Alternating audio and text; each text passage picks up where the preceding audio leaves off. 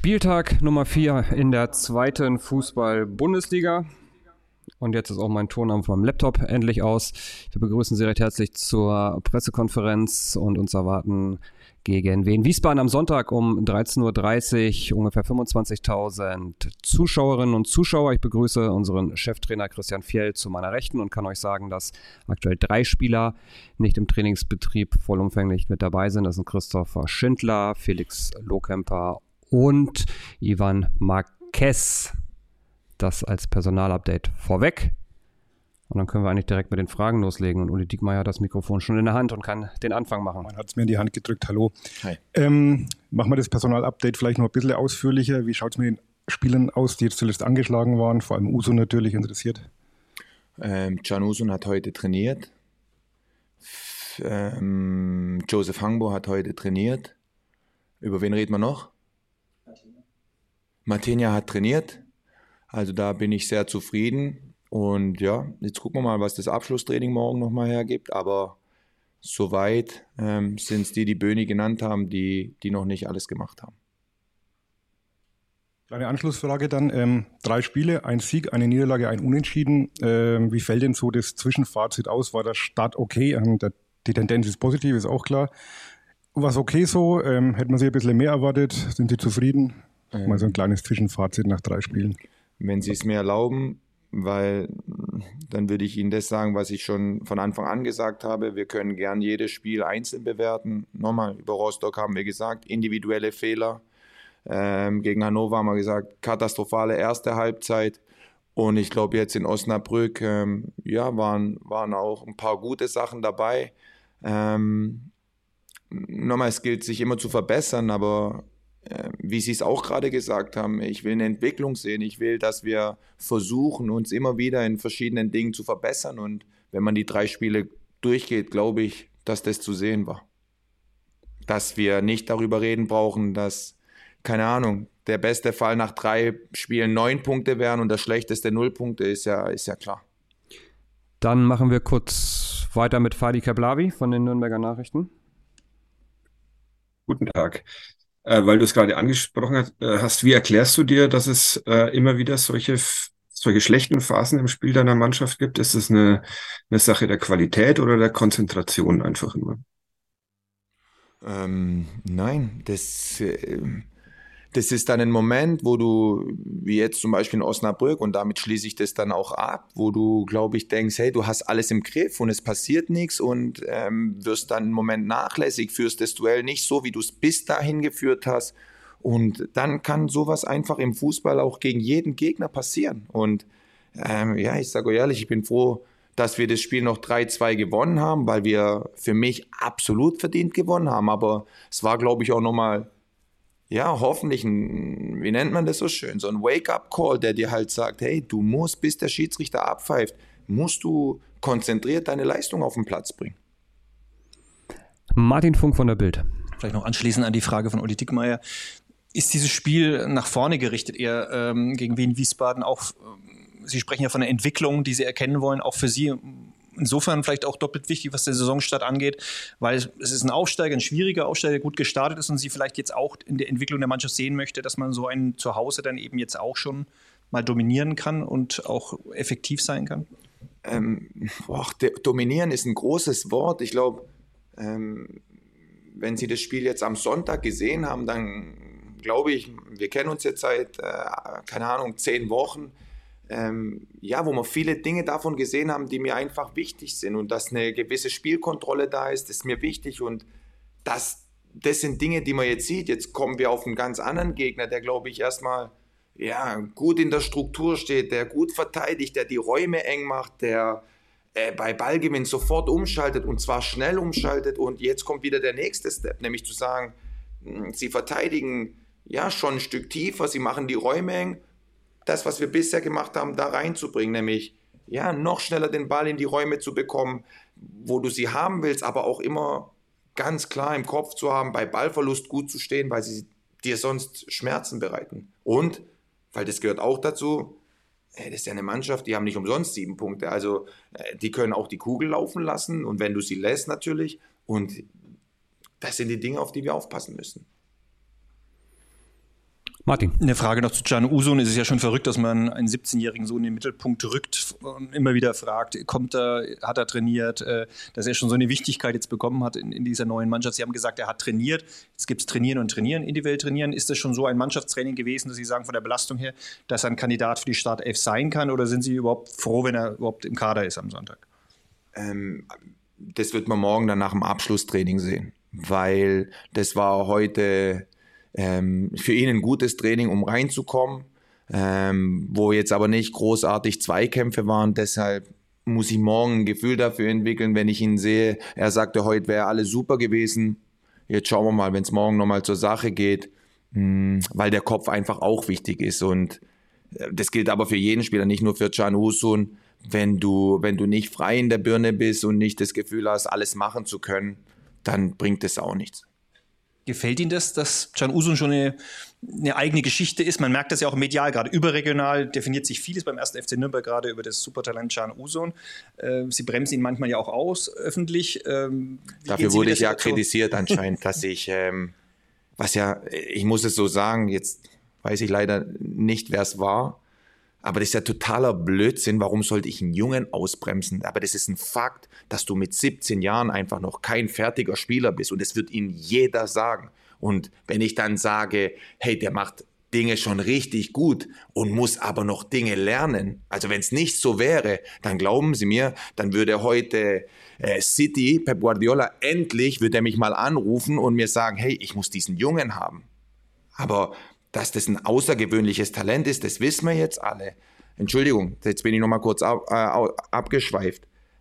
Was hat Gefällt Ihnen, dass das Ach so, überregional genau. eher so eine Story gerade... Dagegen kann ich ja gar nichts machen. Und dass das, glaube ich, irgendwo normal ist, wenn so ein Junge wie Phoenix aus der Asche aufsteigt und Tore schießt und gut spielt, ist auch normal. Deshalb, ich muss gucken, dass ich den Jungen hier ähm, wenn ich ihn jeden Tag sehe und ähm, er trainiert gut und er macht mit und er ist klar in der Birne, das ist das, was für mich zählt. Aber dass medial sowas gemacht wird, zum einen verständlich und zum anderen kann ich da eh nichts dagegen tun.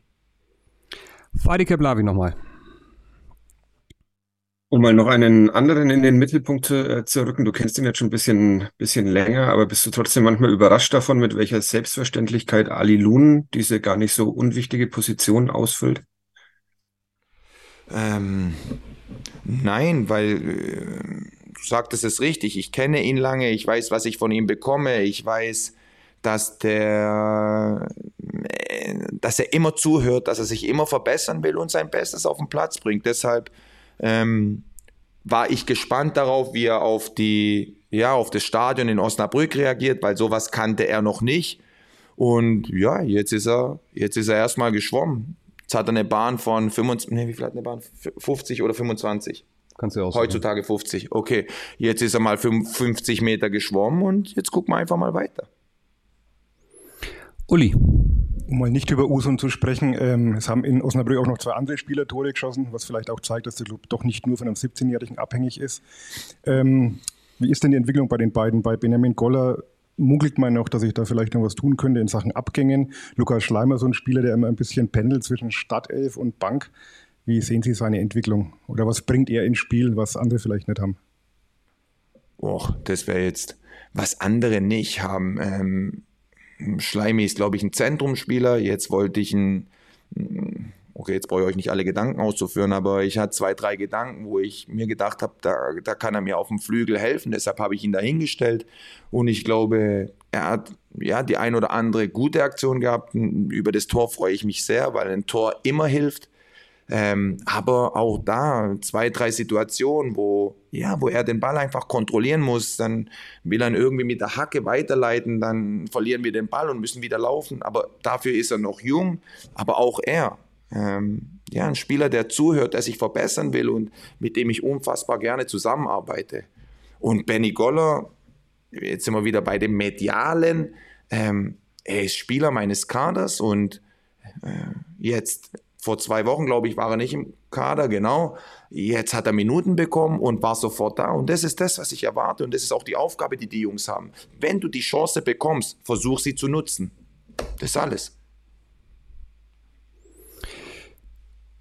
Weitere Fragen oder keine mehr? Fadi. Äh, gleichzeitig schwierig und, und einfach, warum verteidigt der SV Wien Wiesbaden so gut und vor allem besser als der erste FC Nürnberg bislang in dieser Saison? Ähm, okay, dann glaube ich einfach, dass ja diese Mannschaft, dass der Trainer schon länger mit dieser Mannschaft zusammenarbeitet, dass sie ähm, ja kompakt gut zusammenstehen, dass sie Räume schnell dicht machen und dass sie ja die direkten Duelle darauf haben sie Lust, die führen sie gut und da werden wir uns was einfallen lassen müssen. Und der zweite Teil der Frage, den kannst du für dich dann beantworten. Meinst du mich? Nein. Martin Funk. Wir haben vorhin von der Entwicklung der Mannschaft gesprochen. Sie haben nach der ersten Halbzeit ähm, gegen Hannover gesagt, ich dachte, die Mannschaft wäre schon weiter. Sie, Sie, Sie, haben, Sie stellen ja auch mittel- bis langfristige Trainingspläne auf. Wo würden Sie denn den Stand nach Ihrer Erwartungshaltung gerade sehen von der Mannschaft? Ist die Mannschaft gerade da schon, wo Sie dachten eigentlich äh, zu Trainingsstart, dass sie sein müsste nach drei Spielen? Oder würden Sie sagen, da haben wir noch ein bisschen was aufzuholen von dem, wo ich eigentlich den Plan äh, ähm, ausgerichtet habe? egal was ich Ihnen jetzt sage, das ist ganz klar, diese, diese Antwort ähm, während des Spiels lassen Sie die nochmal laufen und überlegen, okay, das hat er gesagt und das hat er gesagt. Deshalb ähm, in dem Spiel gegen Hannover haben wir Dinge nicht umgesetzt, haben wir Dinge, ich nenne es jetzt mal, einfach falsch gemacht oder nicht so gemacht, wie wir sie auch trainiert haben oder was wir auch dann haben wollen.